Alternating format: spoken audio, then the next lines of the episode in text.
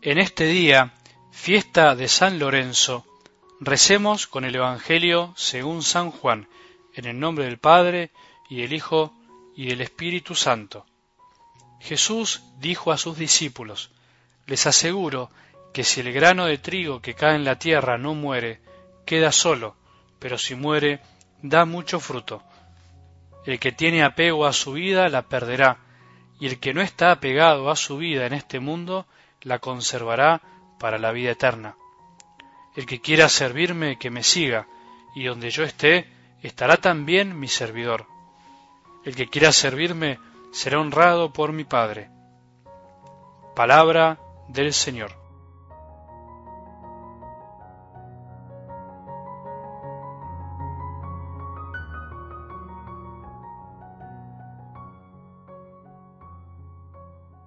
Nunca nos olvidemos que al leer la palabra de Dios o al escucharla, ella es fruto de la inspiración del Espíritu Santo. Él fue el que hizo que quede escrita para siempre y Él es quien hoy nos ayuda a comprenderla, a interpretarla.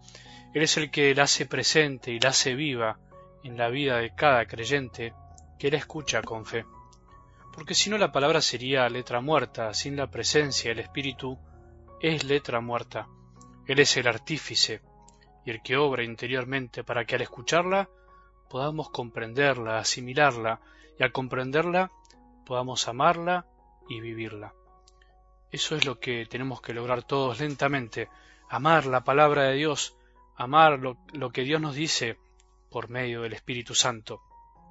Alguien me dijo una vez, Padre, no sabes la dependencia que me generó la palabra de Dios. Qué lindo es escuchar eso una y mil veces. Qué lindo escuchar cuando nos empezamos a enamorar, nos empieza a atraer y empezamos a tener ganas de escuchar la palabra de Dios. Qué lindo que es tener buenas dependencias, depender del amor de Dios que nos habla siempre. Por eso volvamos a escucharla si es necesario y para eso tenemos el audio. Invoquemos al Espíritu Santo que es el que nos va a ayudar a realmente poder vivirla. La alegría de un buen hijo es la de escuchar a su padre y a su madre, que le enseña, que le habla, que lo instruye, que lo guía. Por lo menos es la alegría de los primeros años de vida. Después nos vamos revelando un poco, es verdad. La alegría del que tiene fe es la de desear escuchar lo que su Padre del cielo quiere y desea. Por eso, hoy, mientras vamos caminando hacia el trabajo, repitamos algunas palabras de hoy. Mientras estamos trabajando en casa, repitamos esas palabras que nos tocaron el corazón. Terminemos el día también y como síntesis, repitamos esas palabras que nos dan alegría.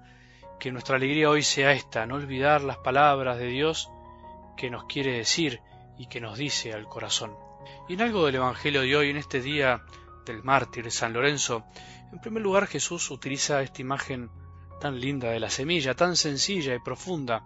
Por eso hoy no hace falta agregar imágenes propias. Sería absurdo. En primer lugar, estas palabras de Jesús se refieren a Él mismo. Él está anticipando lo que será su entrega en la cruz, su muerte y su resurrección. Si el grano de trigo no muere, queda solo. Jesús quedó solo en la cruz, casi solo, pero hoy no está solo. Si Él nos hubiese entregado y no hubiese amado de la manera como nos amó, no hubiese transformado el mundo como lo transformó. Jesús no quedó solo. Esa aparente derrota en la cruz terminó siendo la victoria más grande de la historia, por su resurrección que dio mucho más fruto del que imaginamos.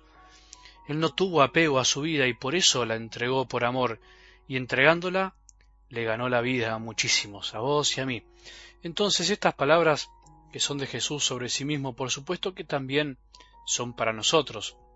También somos o debemos ser como un grano de trigo. Tenemos que ser como este grano de trigo que muere y da fruto. Que si no caemos en la tierra y nos transformamos, quedamos solos. No dejamos nada en este mundo. Para nosotros los cristianos morir no es algo malo. Morir en realidad es transformarse. Y no me refiero a morir en cuanto a nuestra muerte natural, sino el morir cada día, a esa entrega cotidiana de nuestra vida en cada cosa que hacemos, así como San Lorenzo entregó su vida por Cristo, morir para nosotros, morir a nuestro egoísmo, para transformarnos en personas que amen, que se entreguen. Pero incluso la muerte natural también para nosotros no será la muerte, será transformación. Mueren en realidad los que no tienen fe, los que ven solo esta vida terrenal. Nuestros seres queridos que partieron de este mundo no están muertos, porque Dios es un Dios de vivos. Tu madre, tu padre, tu hijo, tu hija, que ya no están, no podemos decir que se llamaban, creo, sino que se llaman, se siguen llamando, siguen siendo ellos. Morir en la vida diaria a veces se transforma en callar algo que queremos decir, era mejor no decirlo, o decirlo distinto, como alguna crítica que queremos hacer, algún juicio, algún pensamiento. Morir es renunciar a nuestro egoísmo para servir a alguien. Morir es regalarle una mirada, una sonrisa a ese pobre con el que te cruzás y que no tenías ganas de mirarlo, o frenar y darle algo de tu amor, algo de lo que tenés. Morir es escuchar también a tu marido, a tu mujer, servir a tus hijos. Morir es dedicarle más tiempo a la oración, en vez de perderlo en tantas otras cosas. Morir. Tantas maneras de morir tenemos en nuestra vida, pero acordémonos, no es algo malo. Morir es transformarse, morir es dar frutos, y si no nos quedamos solos. Nos encerramos en nosotros mismos y nos quedamos solos. Nos encerramos en nuestros planes y nuestros proyectos y nos quedamos solos.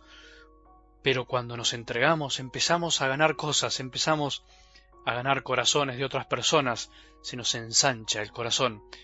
Corremos el alambrado del campo, como se dice, tenemos más horizonte. Hoy intentemos morir un poco más a nosotros mismos y mejor no matar a nadie con nuestras actitudes, no matemos a nadie con nuestra mirada, con nuestros pensamientos, con nuestros prejuicios. No matemos a nadie, mejor transformémonos un poco nosotros y demos vida a los demás.